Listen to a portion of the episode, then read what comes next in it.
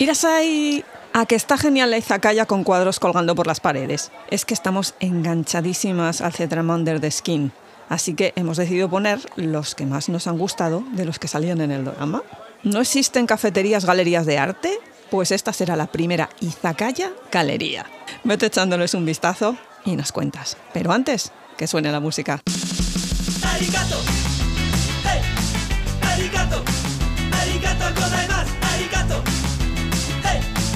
Arigato.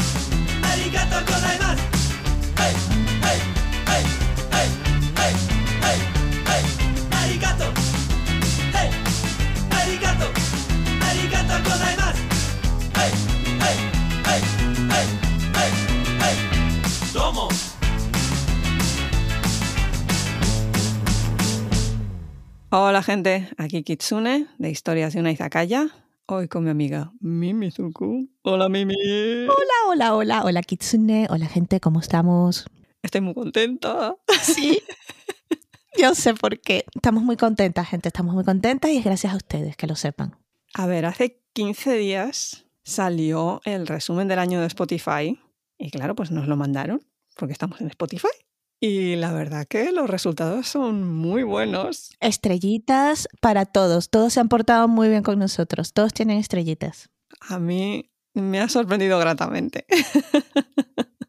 Pero es que nuestros oyentes son geniales. Yo quiero enviar un besazo y un abrazo enormes a toda la gente que nos está escuchando, porque esto no se hace solamente a base de venga, ahora os doy aquí material y vosotros lo escucháis. No, es la gente que nos da su tiempo para escucharnos. Eso es lo que hace grande la Izakaya. Gracias, gracias, gracias. Y de paso, pues os pedimos un favorcillo. Y ese favorcillo es que, bueno, vale, nos encanta que nos escuchéis, pero el algoritmo, eso como que pasa como... Vamos a ver, gente, tienen que darnos un poquito de cariño para que el algoritmo nos dé un poquito de cariño y podamos tener mucho más gente en esta comunidad intercambiando ideas, hablando, porque para eso está la Izakaya, para reunirnos y hablar. Y para eso necesitamos que nos den un poco de cariño. ¿Cómo nos pueden dar cariño? Pues como siempre, le dan a suscribir y si no, pues os vais un poquito más abajo y hay una cosa que se llama ¿Quieres valorar este podcast? Presionar allí, presionar lo que ustedes consideren, pero ponernos las estrellitas y así, primero nosotros nos sentimos bien, pero es que también el algoritmo nos da un poquito de cariño y llegamos a más gente. Y que ahora vienen las navidades, un regalito no nos vendría nada más. ¿Ves? Y no es dinero, ¿No? es literalmente un clic.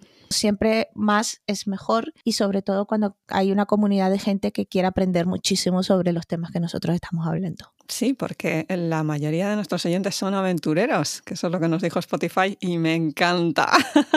A nuestros aventureros los queremos. Y hablando de aventuras, hoy vamos con un pedazo de drama chino. No los vais a creer, porque yo no me lo creía, pero por Dios este drama. En medio de un año absurdo, de un año estresado, aparece este drama y tú dices, oh my god. Bueno, yo lo he disfrutado como no, no os podéis imaginar. Absorción, modelo, ojo, pantalla. Vamos con el nombre, Under the Skin, bajo la piel. Ya ahí ya promete. Lo grabaron el año pasado, abril y mayo del año pasado, pero lo sacaron este año, 2022. Tiene 20 capítulos y creo que duró algo así como literalmente dos semanas. Yo he leído que el plan era que fueran 24 episodios y al final se quedó en 20. Uy, misterio. Aún así son unos 20 episodios muy buenos. Bueno, me entran los calores al pensar en esta serie. Vamos a analizarlo y así se nos pasa todo. Yo recomiendo a nuestros oyentes que ahora que vienen las fiestas navideñas, ese momento que dices, ah, en la tele no hacen nada, sentaos y ved esto, de verdad. Hacerlo. Consejo de Tita Kitsune por vuestro bien, para que disfrutéis. Bueno, bueno, lo que pueden ser esas navidades. Yo iba por el capítulo 4 o 5 Creo que era el 5. y te mandé mensaje en medio de la madrugada californiana y te dije, esto. Ustedes no saben lo que esta mujer me mandó a mí. El teléfono me empezó a vibrar y era Kitsune porque es que no podía una tras otra. Es que no puedo, es que esto. Esta serie lleva mi nombre. Sí, sí, sí. Fue creada para ella. Pero bueno, vamos a empezar con los detalles porque estamos aquí creando el hype y esto no puede ser porque lo que tenemos que hacer es dar detalles. Somos profesionales. Somos podcasters. Sí. Podcasters totales. ¿De qué va? ¿De qué va? Es drama policíaco. Ya empezamos bien. La sinopsis es lo único que les voy a decir porque no vale la pena que les expliquemos mucho más que eso. Es que es complicado. Va de un retratista muy cualificado y un policía muy, muy respetado dentro de la fuerza, que dejando de lado determinadas cuestiones que tienen el uno con el otro, se ponen a trabajar juntos para resolver casos utilizando un método quizás no tan normal en una investigación policial. Y hasta ahí leo la sinopsis. Sí, porque es que empezar a dar muchísimos detalles. Digamos que cada uno de los episodios tiene un caso que más o menos se resuelve, pero hay un hilo conductor a lo largo de toda la serie en el que hay un caso que los une a ambos y que todavía no se ha resuelto después de una serie de años. Así que más o menos alguno de los casos se relaciona con el básico y con el general que está llevando la serie, pero en sí muchos de ellos tienen la propia resolución en el propio capítulo, lo cual está muy bien porque le da una velocidad a lo que es las tramas de la propia serie que la verdad que no se hace pesado. Sí que necesitas prestarle muchísima atención porque está llena de detalles. Y son maravillosos descubrir esos detalles. Son interesantísimos, pero claro, tú estás de repente viéndote una cosa y dices, ¡Ah! es ese shock bueno que tienes cuando de repente te encajan todas las fichas. Y ahí fue cuando yo le reventé el teléfono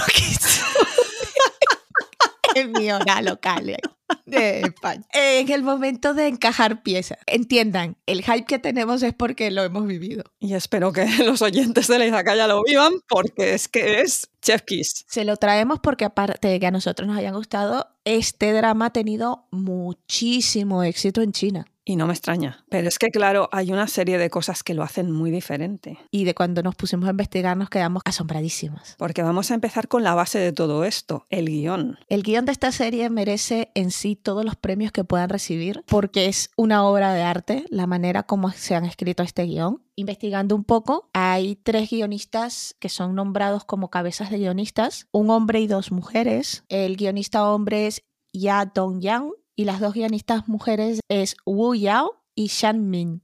Pero, como todos sabemos, en estos dramas, pues esto no es una cuestión de uno o dos personas, hay todo un grupo de guionistas trabajando en el guion constantemente. Y en este caso, esas guionistas son mujeres. El grupo base de trabajo del guion está formado por mujeres. Hay una diferencia palpable en el guion escrito por mujeres. Que además se transmite, como me dijiste, en las escenas, ¿no? Es completamente distinto. Es una manera de enfocar eh, determinadas cuestiones desde un punto de vista femenino apreciar de que efectivamente hay una diferencia entre la forma como las mujeres cuentan una historia, las imágenes que quieren crear y la manera como lo cuentan los hombres. Ninguna de las dos es mejor, simplemente son distintas. En este caso, para mí, las escenas eran mucho más calmadas, te permitían llegar al momento que te querían llevar sin hacer un uso abusivo de cámaras, de movimientos, de te voy a enfocar la cara, de no, era como un estado de dejar estar, dejar que las cosas se desarrollasen como se tenían que desarrollar. Muchas escenas son de cámara fija, cosa que a mí me encantó porque generalmente los dramas policíacos cuando están en una escena un, hay 15 cámaras todas viendo a todos los lados y tal y tú te pierdes un poco. En esta no, yo percibí una calma, unas cámaras fijas,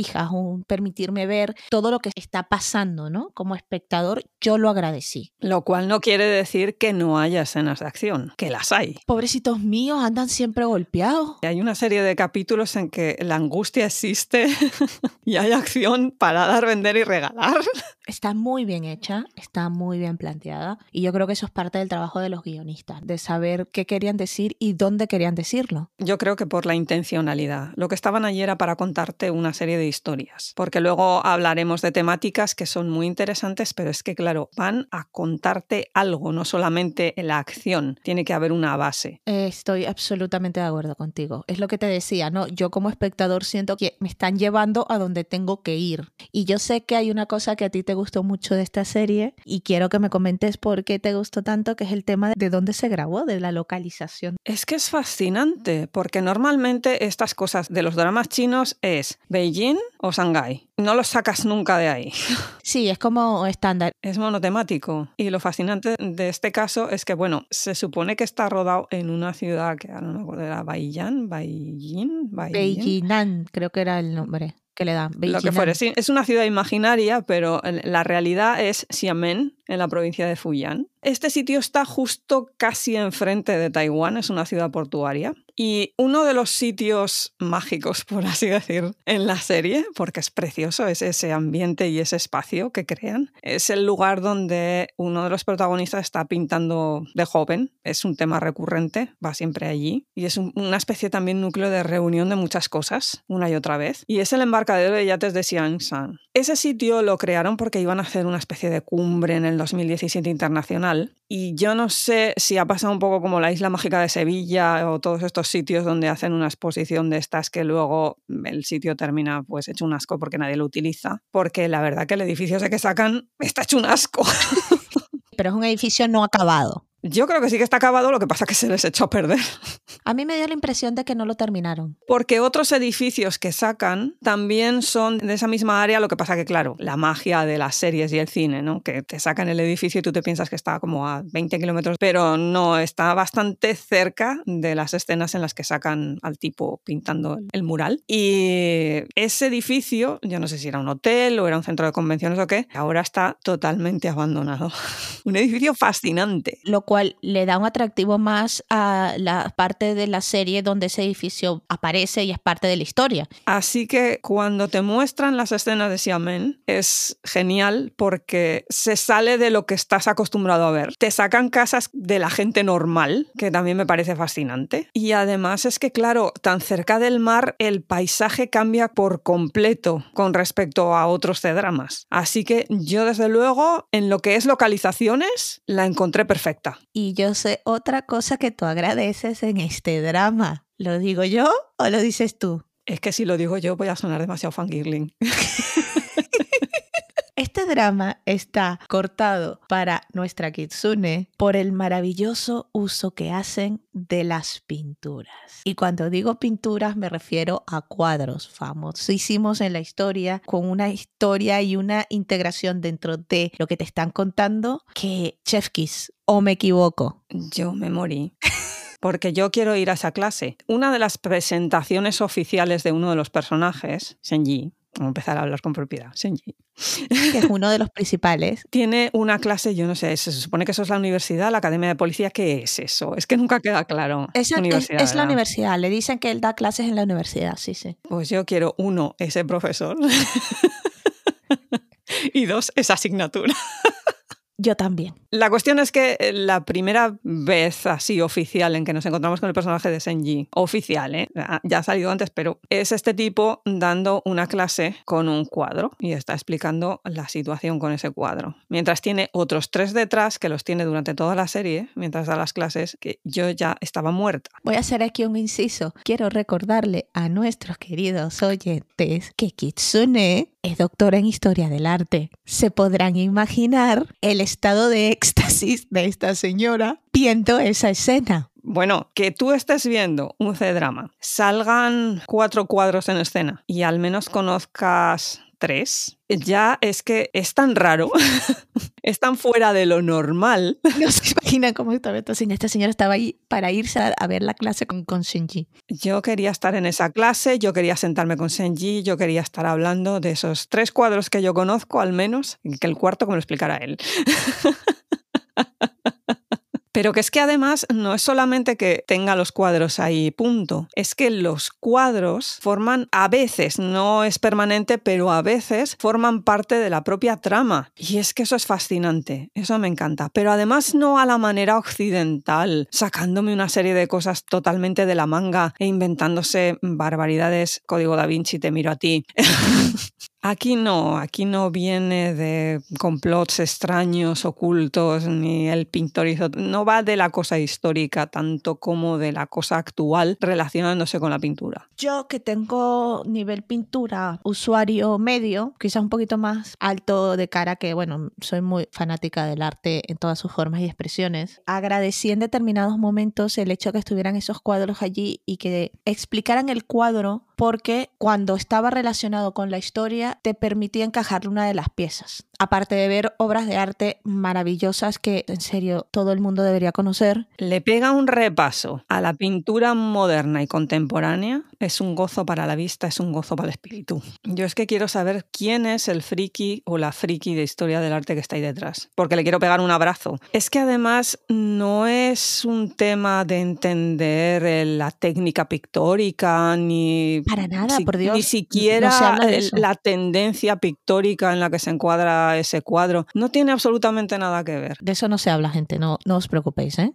No es una cosa que estén ahí poniéndose tan técnicos que te pierdes. Es más, yo creo que el personaje de Sanji, cuando explica las cosas que salen, el tipo, la verdad que lo hace bastante bien. Realmente el personaje sabe transmitir muy bien el concepto y lo que se está hablando y cómo eso se enlaza directamente con la serie. Es magistral que no es solamente el tema del arte, ni de Senji, no es el centro de atención de la serie. Realmente en lo que toca al grupo de policía, donde luego se ve implicado este personaje, tiene mucha amiga, tiene mucha profundidad y se diferencia bastante del topicazo que solemos ver en este tipo de temas, lo cual me sorprendió un montón. Ay, yo lo amé. Porque normalmente, y sabemos cómo funciona China, cuando te sacan una cosa de estas que tiene que ver pues, con el ejército, la policía, Cuerpos de seguridad. Van a lo que van y van al autobombo y van a la propaganda. ¿Que hay algunas partes de esta serie que algo tienen de eso? Eh, Sí, pero no está metido con calzador que te das cuenta y casi casi que es como una especie de info comercial de la policía china. No, afortunadamente aquí lo han sabido llevar, alabado sea, Tiendi, gracias, pero realmente hay una humanización de los personajes, no solamente los que están fuera de lo que es la policía, sino dentro de la policía. Es fascinante. Son seres humanos, no son personajes. La caracterización que hacen de estos personajes es la idea que tú tienes de un ser humano normal. Pongo un ejemplo.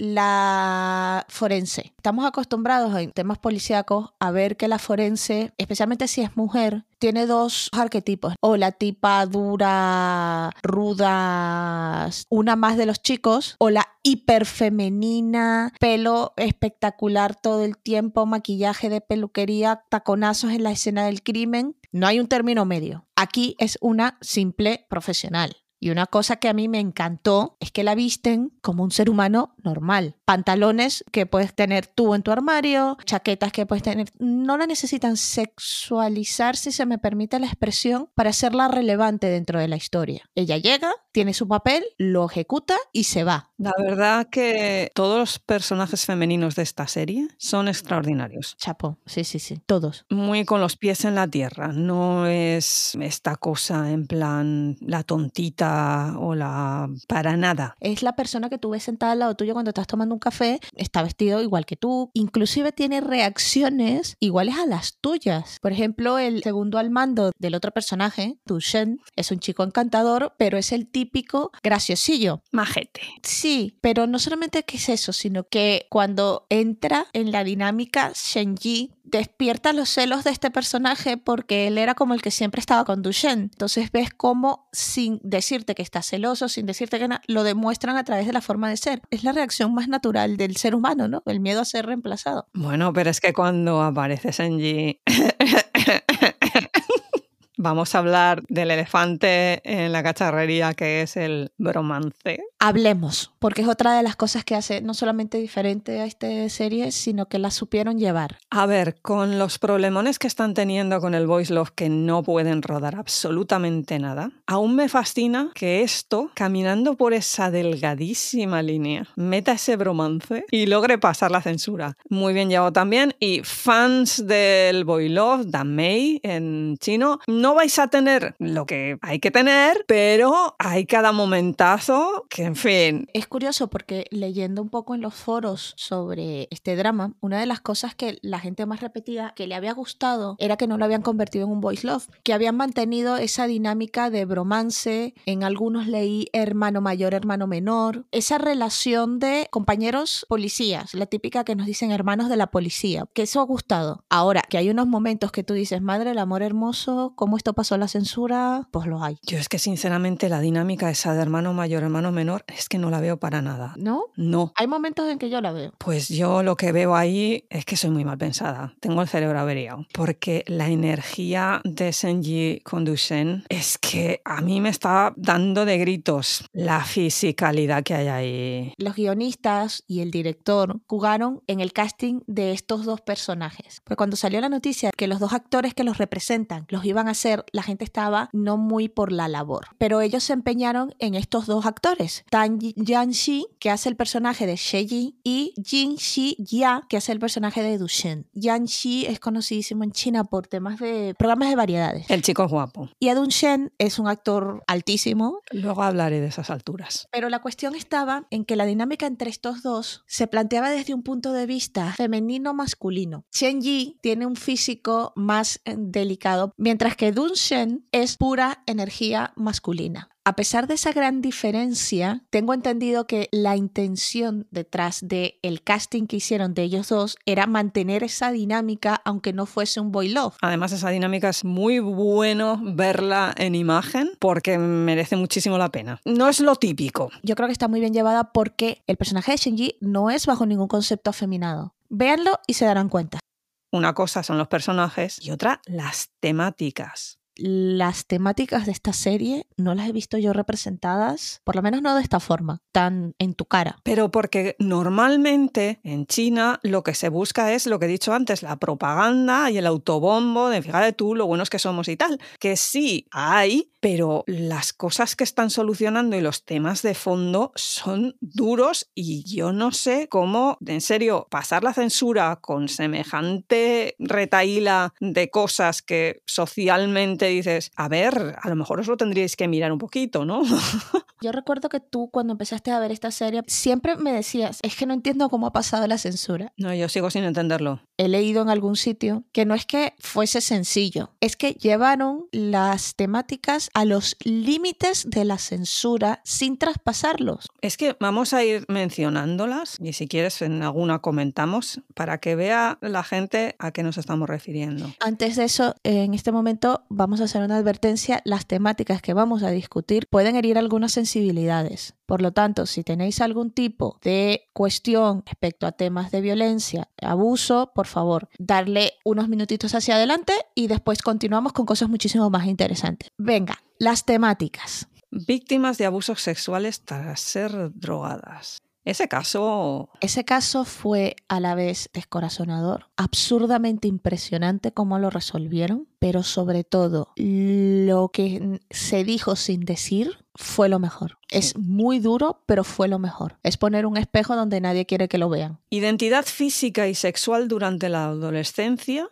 y bueno, bullying. Estaba entremezclado. Otra historia muy fuerte. No vamos a entrar en detalles de las historias como tales porque sería hacer spoilers, pero la forma como se acercan a este tipo de temas, Yo es que no me lo esperaba. ya, te entiendo. Cuando empieza la cosa a evolucionar hacia ese lado, yo no me lo esperaba para nada. Ya. Y que toquen esa temática a mí me parece una cosa necesaria, pero a la vez sorprendente. Además, aún encima, trata como un poco así, en vía lateral, la prostitución de menores. Sí, sí. Esa particularmente me dejó muy tocada esa historia. También tengo que decir, el final de esa historia tampoco me lo esperé. Me golpeó contra la pared que te mueres. Otro tema también que, uff, padres maltratadores. Ah, Relacionado además con la posición de la mujer en la estructura familiar en China. Independientemente de la clase, aún encima. Es que ya... eh, Sí, sí, esto no tiene absolutamente nada que ver. Aquí te están diciendo, mira, esto pasa arriba, abajo, en el centro. esa historia fue muy descorazonadora. Sí. Te deja un sabor muy amargo. Pero bueno. Trata de blancas. Otra. Uh, Esta serie es muy agradable para ver, no se te hace pesada, pero eso no significa que no te pique emocionalmente. No se ceba con las situaciones, eso es cierto. Podría haber sido más bestia, pero sí que te mete el dedo en el ojo. Discutiendo de esta, esta temática, tú dijiste una cosa muy importante, que te parecía magistral el hecho de que hubiesen elegido la ciudad que eligieron, una ciudad portuaria, para tratar este tema. Porque claro, entran y salen barcos, que es donde precisamente es el medio de transporte de estas mujeres. Más temas. Violaciones en grupo. Ese dolió. Sí. Máxime con que además en el mismo episodio también te hablan de pederastia y ya fue el colmo y algunas actitudes que sacaban socialmente dentro de China. ¡Wow! No es crudo, no vas a tener que decir, mira, no tengo el estómago para ver esto, porque la manera como lo han hecho, te lo ponen de frente, pero no te golpean con ello. Otro que también te lo ponen mucho de frente, que tampoco me esperaba que ese tema saliera aquí, es la violencia machista. Este fue particularmente gráfico para demostrar el tema. Es uno de mis favoritos por el contexto, el contenido. Este es uno de los temas que está relacionado en uno de los cuadros y la temática de ese cuadro. Entrelazan lo que es cuadros, la situación, de una manera magistral. Les quedó que aquello fue una maravilla. Sí, sí, sí. Otro que tratan de una manera exquisita es el abuso y timos a los ancianos y el Alzheimer, demencia senil. Sí. Qué bueno ese episodio, qué duro, pero qué bueno. Sí, y sobre todo porque involucran a nuestro personaje. Y la verdad es que lo demostraron de una manera muy, muy bonita. Además es que hay veces que en esta serie te sacan temáticas base y luego una serie de cosas tangenciales. Y en este caso fue la diáspora china, que es también muy importante, pero en China eso también se obvia. Y me pareció muy interesante. Ese tema me, me, pareció que lo trataron muy bien y que por fin se reconocía, porque ya te digo que es que siempre es una cosa en plan, ah, no, fulanito que vive en Estados Unidos y siempre vuelve y es el guay, es el CEO. Y sin embargo, aquí era tratado de una forma muchísimo más humana, no volvía como el CEO, no, era una cosa más del día a día. Y luego ya entramos en la parte esta que yo creo que se les fue un poquito la olla. o sea, si tú vienes viendo las temáticas, lo siguiente que vamos a mencionar no, no me encaja. Pero bueno, lo encajan bien, le da el puntillo, que son los crímenes en la red, el uso de inteligencias artificiales, robo de datos por Internet, que parece que en China no vayan a robar datos nunca cuando son los primeros que roban, pero bueno, no he dicho nada. Todos sabemos la realidad. Y el uso de mensajes subliminales que me pareció extraordinario. Sí, eso fue... Y que aún encima me recordó a una película que hay norteamericana del año Catapum que se dice Manchurian Candidate. Hombre, a ver, un respeto. Que luego hicieron ya, hicieron la de Denzel Washington, pero me estoy refiriendo a la del Catapum. una cosa dinámica, interesante. Tendrían que meterle algún alguna cosita así un poco más, tú sabes, ¿no? Actual. más que actual, con movimiento. Movimiento tuvo. Madre del amor, qué angustia. Sí. Yo pasé mucha angustia, pero está bien ya. Todos pasamos mucha angustia, por el amor de Cristo, por favor. Yo le hablaba a la pantalla y le decía, Dusen, por favor, déjame vivir. Dusen, ¿dónde vas? ¿Qué haces? Yo lo que decía es, ¿qué estás haciendo? Pero por el amor de Dios, ¿qué estás haciendo? Bueno, la angustia. Eh, ¿Puedo fangirlear ya o...? Sí. Le voy a dar paso a la doctora en historia que nos va a dar un pequeño reporte de los cuadros que están presentes en esta serie. Kitsune, el foro es tuyo. Gracias. a ver, simplemente los voy a mencionar porque es que no me puedo poner a analizar aquí, porque nos darían las uvas y eso que están cerca y no hubiera terminado el primero, porque claro, el primero con la que se marca con el primero ya directamente podemos estar hablando hasta el infinito y más allá. Bueno, yo voy a ir diciendo cuadros. La serie empieza con un análisis interesantísimo y además tiene más razón que un santo, que el cuadro es La muerte de Marat de Jacques Louis David de 1793. Muy interesante el análisis. Yo le di la razón a Senji y la verdad que fascinante. Pero además, en esa sala de la universidad donde está analizando el cuadro, tiene siempre tres cuadros detrás, muy interesantes. Y la verdad que la selección al principio yo no encontraba la conexión. Hablando con Mimi le encontramos la conexión. Gracias, Mimi. De verdad. Fue, eh, fue un momento así, en plan, lo vi, tuve la iluminación.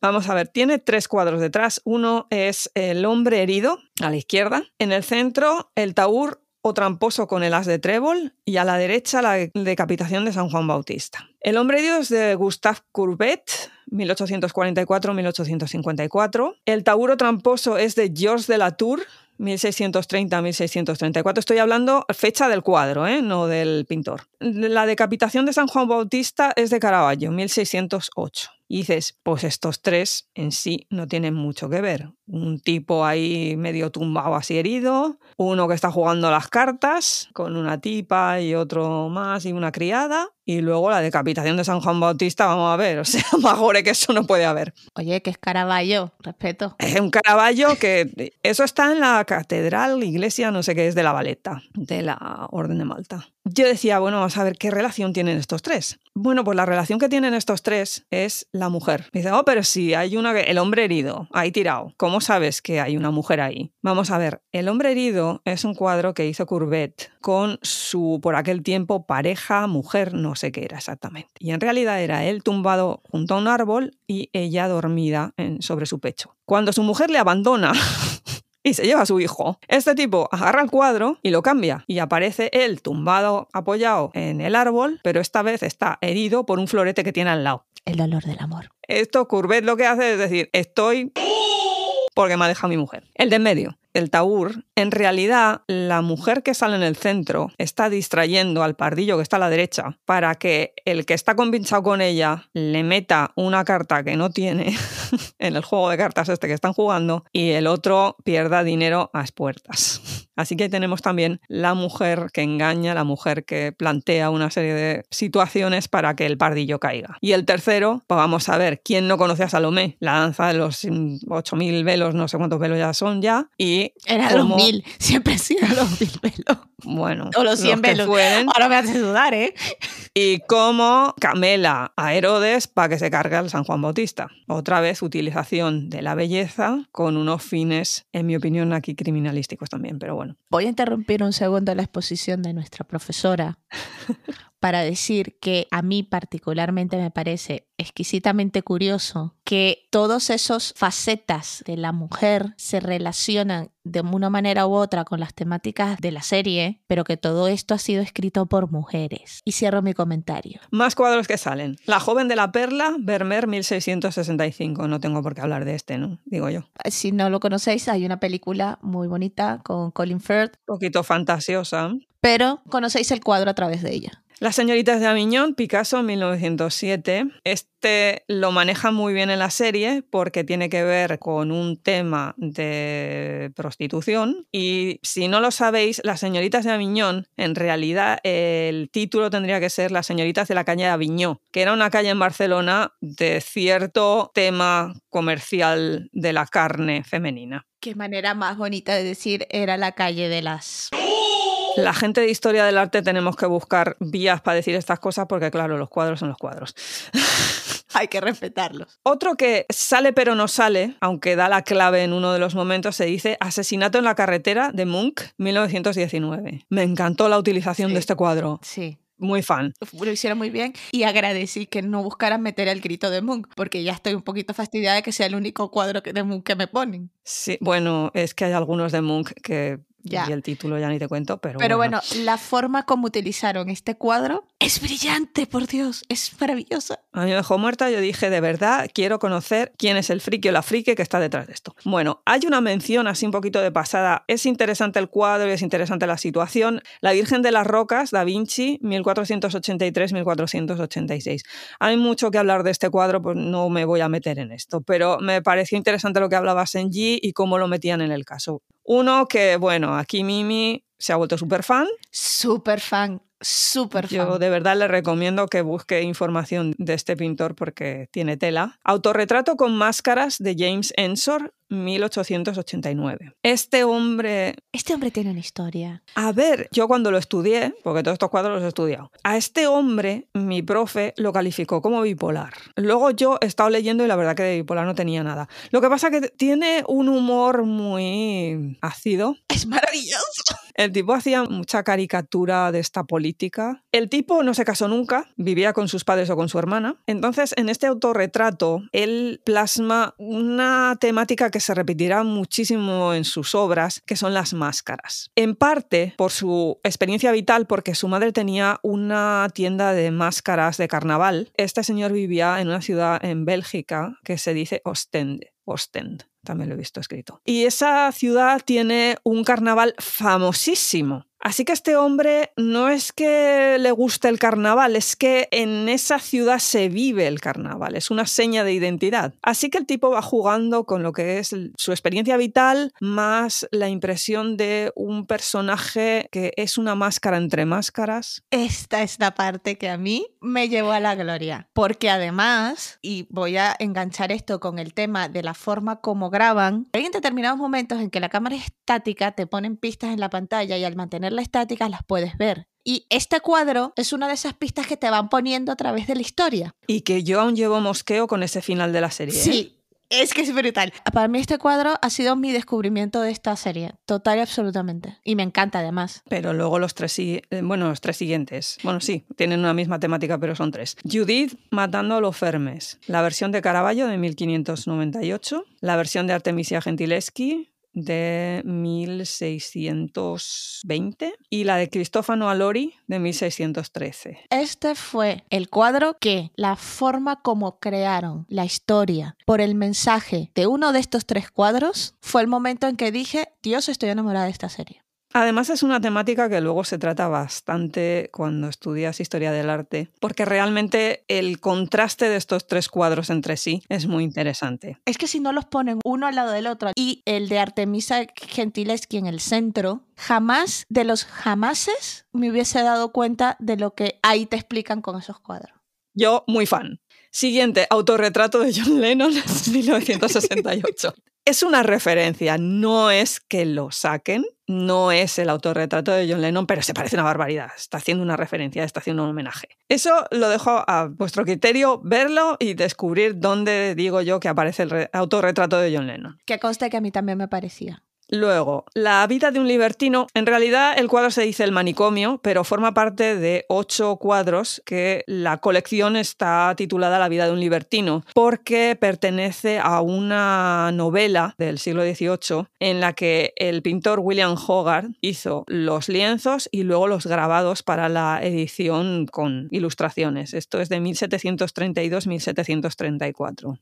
No voy tanto al análisis que hace Senji, en mi opinión es una crítica a la sociedad británica de la época, pero bueno, el análisis que hace es interesante y al fin y al cabo pues va con lo que va el episodio y me parece que más o menos engancha bien. Quiero hacer una acotación aquí para que no les pase lo que me pasó a mí. En algunas versiones la traducción del título de este cuadro es La locura del hijo pródigo. Cuando aparezca eso, se trata de este cuadro que está hablando Kitsune, La vida de un libertino. No sé por qué hicieron esa traducción, no he podido conseguir la razón por la cual la tradujeron de esa manera, pero que sepáis que, bueno, en alguna de las versiones está traducido de esa forma. Me da a mí que simplemente no se han sentado a mirar la obra de Hogarth, porque me costó cinco minutos. Yo la obra de Hogarth no la conocía, no la habíamos estudiado ni la habíamos tocado, porque no sé. Pero vamos, me costó cinco minutos meterme, estudiar un poquito cómo era la obra de Hogarth y en qué contexto se introducía este cuadro. El protagonista de la novela no tiene absolutamente nada de hijo pródigo. Es un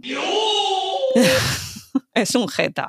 Y por último, me hizo gracia que sacaran esto. No es un cuadro, es un libro que está leyendo Senji. Se titula Fotografías de David Hockney. Este señor está todavía vivo, afortunadamente. Y es fotógrafo, es integrante de toda la línea de pintores en- dentro del pop art, escenógrafo. Curiosamente es que tiene otro libro que se dice Diario de China, que creo que también son fotografías sobre China. El hombre parece interesante, es de mi cuerda, pero para echarle un vistacillo no está mal. Y al fin y al cabo es simplemente un texto que le dice Senji a Duchen, así un poco para encarrilarlo en uno de los casos. El chico estaba despistado y el otro no quería Sí, hacerlo. Duchen, Duchen estaba por uvas. Duchen no sabía que era el norte y que era el sur y Shenji ante esta situación y viendo que le iba básicamente a decidió darle una pista para que quedara bien. Porque vamos a hablar del tema que hemos venido aquí a hablar. Después de toda esta intelectualidad, Hemos decidido trasladar el interés de la gente al final el interés artístico y de la trama. y la No te trama. olvides de la Sobre trama. todo la trama. Porque vamos a hablar de cuál fue mi siguiente pregunta a la hora de mandarnos mensajes acerca de esta serie. Aquí vamos a hablar de varones. de Maromos.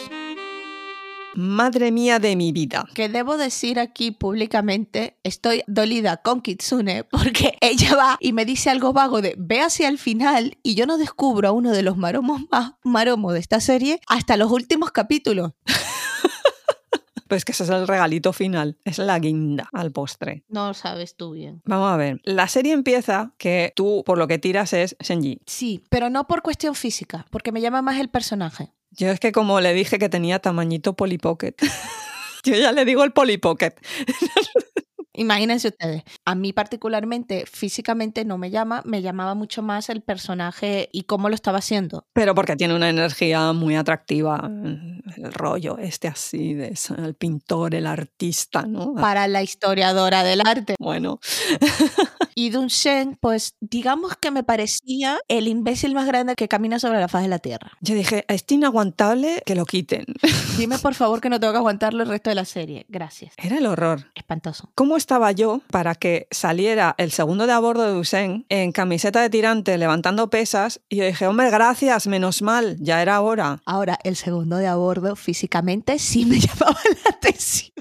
Pero ¿cómo no te va a llamar la atención, por favor? Tuve problemas serios ¿eh? con el segundo de a bordo. Sí, sí. Te llegó a plantearme de decir, pero vamos a ver, tú, ¿por qué te estás viendo esta serie? Céntrate, haz el favor, eres una persona intelectual. ¿Por qué estás tú yéndote por las ramas? Vuelve. La cuestión es que, que cuando volví, capítulo 9, Sí, hay una progresión. de repente Dusen, Dusen, me sale de cadete con el uniforme Me acuerdo de esto, sí. con el compañero, maestro, mentor, lo que fuere, más mayor que él. Y no, no me acuerdo qué le dice. Ah, sí, algo así como, de, pero ¿cuándo has crecido tanto? Y va él y sonríe. Y a mí me dio. Me consta que le dio. Porque voy a volverlo a repetir aquí. Tú dame un armario ropero, 4x4, sensible y yo caigo. Redonda cabeza primero y sin mirar abajo. Y fue armario ropero, porque es que este hombre es enorme. Largo, ¿eh? O sea, no creáis que es que es un poquito, no, no.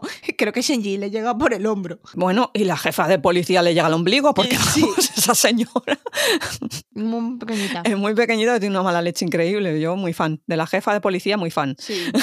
Además es que lo pone en su sitio. O sea, te entra un torbellino de armario ropero en el despacho y tú que mides, yo qué sé, unos 50 me dirá esa señora, no sé, era súper bajita. Yo será bajita. Y lo pone en su sitio en cero coma, Chiquita pero matadora. la energía que tiene esa señora. Pero bueno, volviendo al armario ropero, es que de verdad fue como se han abierto las puertas del cielo. ¿Quién es este? Porque hasta ese momento es un imbécil. Con perdón. ¿Y quién es él? Literal. Ya, ya, ya, ya. Porque es que no me lo esperaba. El tipo vive permanentemente amargado, haciéndole cada barbaridad a Senji porque, en fin. Por historia. Porque reasons. Y de repente me lo sacan y dicen, no, pero es que este de joven era así. Y mira, y a mí me dio todo. Es espectacular. Yo ya cambié de opinión. Yo ya era del equipo Duchen 100%. Y ya no se me pasó. Bueno, está el guapo del final de la serie. El guapo del final de la serie es, por favor, el guapo del final de la serie. Ese señor está para mojar pan. Pedir perdón y no saber por qué. Pero yo no sé si hacer spoiler de cuándo sale el señor ese al final de la serie, pero yo creo que ya lo verán. Es a partir de el capítulo 14 por allí que puede que empiece Hacia a el final. Sí. Es un jefe. Mm, Para mí el momento Duchen, y mira que Kitsune estaba esperando que yo tuviera la misma reacción que ella al tema... Pero ya he aprendido que tú lo del armario ropero 4x4 sensible no. No tengo problema con armario ropero 4x4, pero cuando me pones al armario ropero, vestido, jeans, chaqueta de cuero y gafas de sol, entrando en plan, soy el dueño del lugar, pues ese fue mi momento Duchen. Allí dije lo que tú quieras. Puede ser el gilipollas que te dé la gana, pero déjate puestas las gafas de sol. Ese momento está calculadísimo o algo, porque además no tiene sentido que el tipo lleve las gafas ahí. No lo sé, pero gracias por ponerle las gafas. No, no, no, vamos, vamos, vamos. Y eso que yo pensé, que simplemente con que lo viera subirse al pedazo de jeep ese que tiene, que es como un camión, Otra de las cosas que adoro de este maromo, ese chip. Que además conduce como un loco por ahí. Me encanta que cada vez que Senji se sube al jeep se queda dormido. Un 89. Un 89, pues. Un 89 de gloria bendita.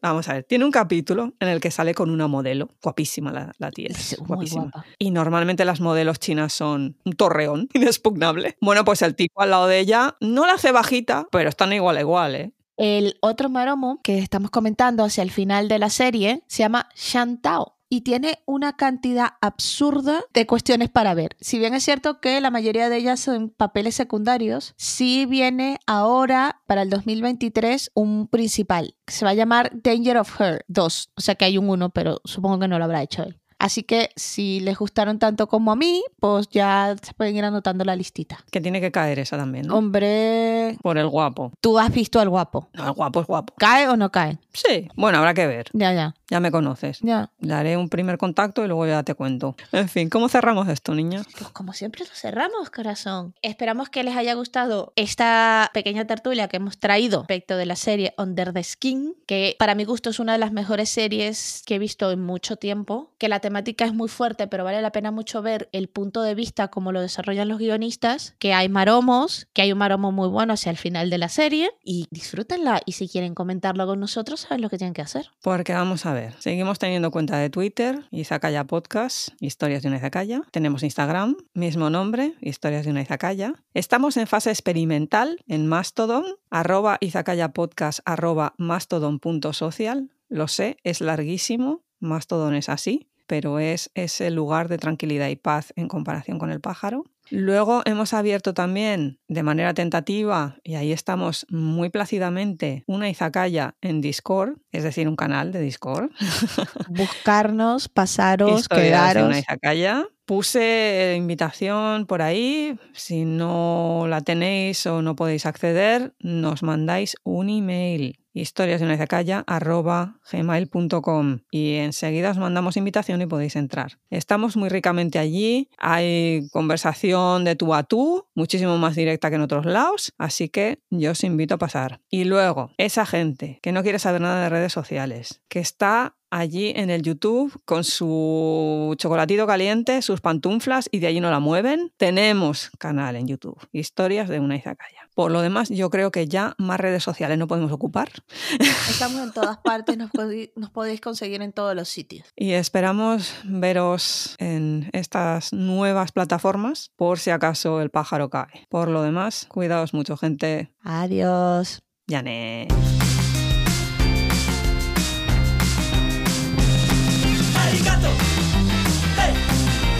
Arigato.